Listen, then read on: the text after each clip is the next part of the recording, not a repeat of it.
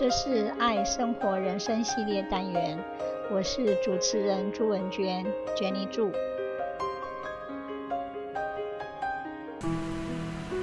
稍安勿躁，事缓则圆。Stop being irritable and make things become slower.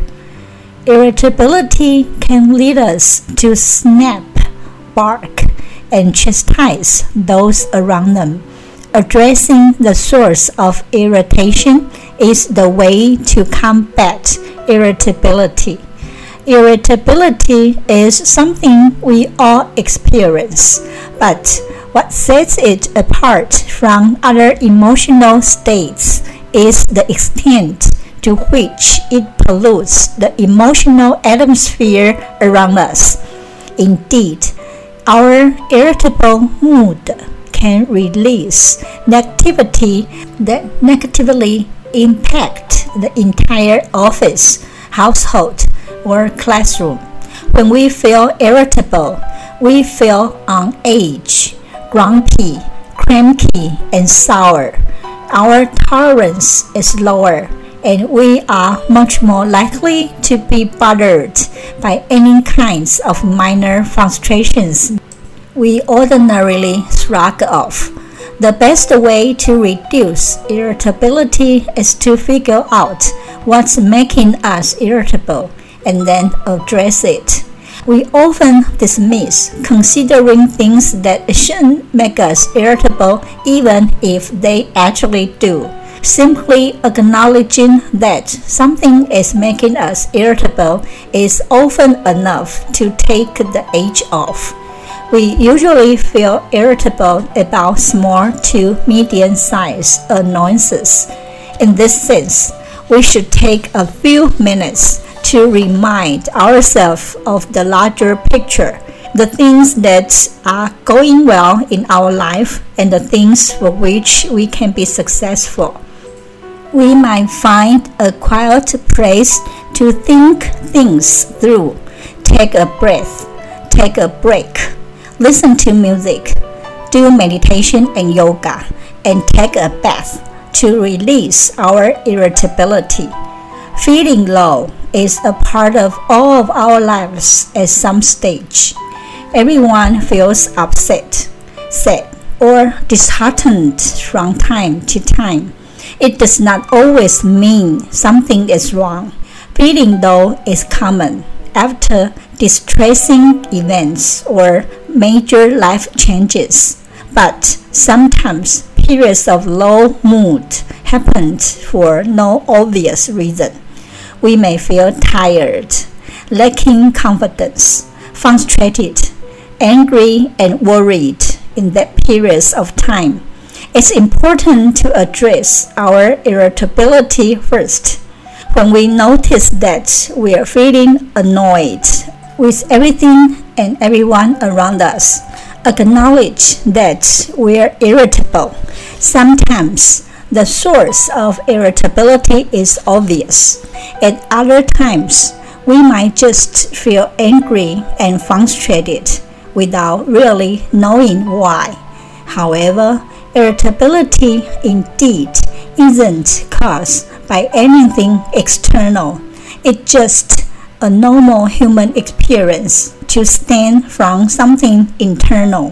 When we're working on a frustrating project, or when we're in an environment that is increasing our stress level, for instance, the best thing we can do is to take a break.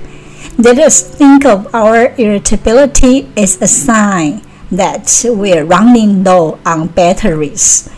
Taking a quick break might be all we need to charge our batteries again so we can re enter the situation feeling refreshed.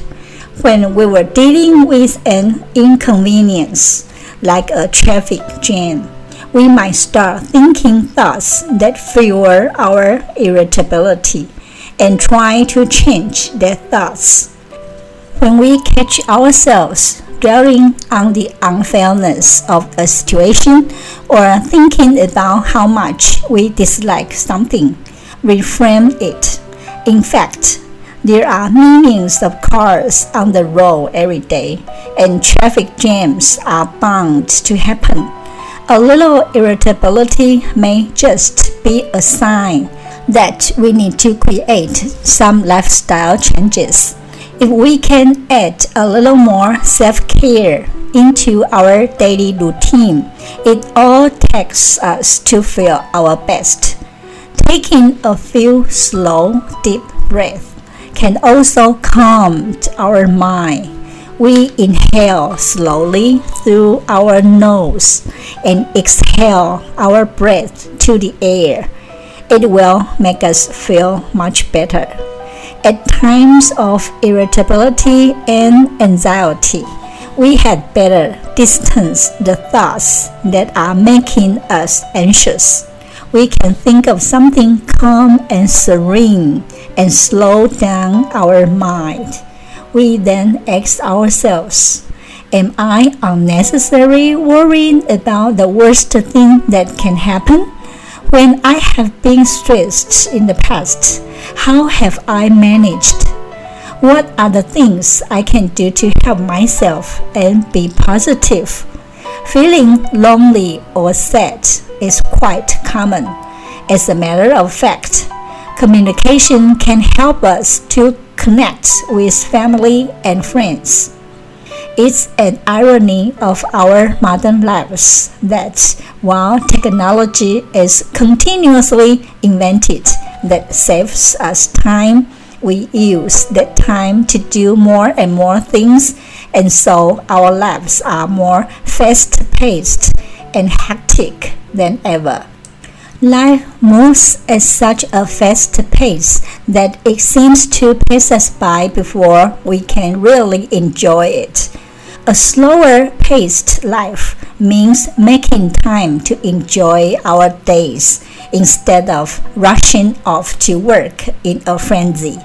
It also means taking time to enjoy whatever we're doing, to appreciate the outdoors to actually focus on whoever we're talking to or spending time with instead of always being connected to an iPhone or laptop and instead of always thinking about work tasks and emails. It means single tasking rather than switching between the multitude of tasks and focusing on none of them. Slowing down is a conscious choice and not always an easy one, but it leads to a greater appreciation for life and a greater level of happiness. It's hard to slow down when we are trying to do a million things. Instead, we make the conscious choice to do less we really focus on what's really important, what really needs to be done, and let's go of the rest. It's not enough to just slow down. Actually, we need to be mindful of whatever we're doing at the moment. That means when we find ourselves thinking about something we need to do, or something that's already happened, or something that might happen, we gently bring ourselves back to the present moment. Being connected all the time means we're subject to interruptions about information coming in.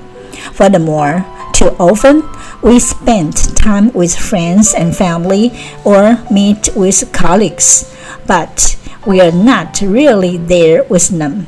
We talk to them but are distracted by devices. We are there, but our minds are on things we need to do. We listen, but we're really thinking about ourselves and what we want to say.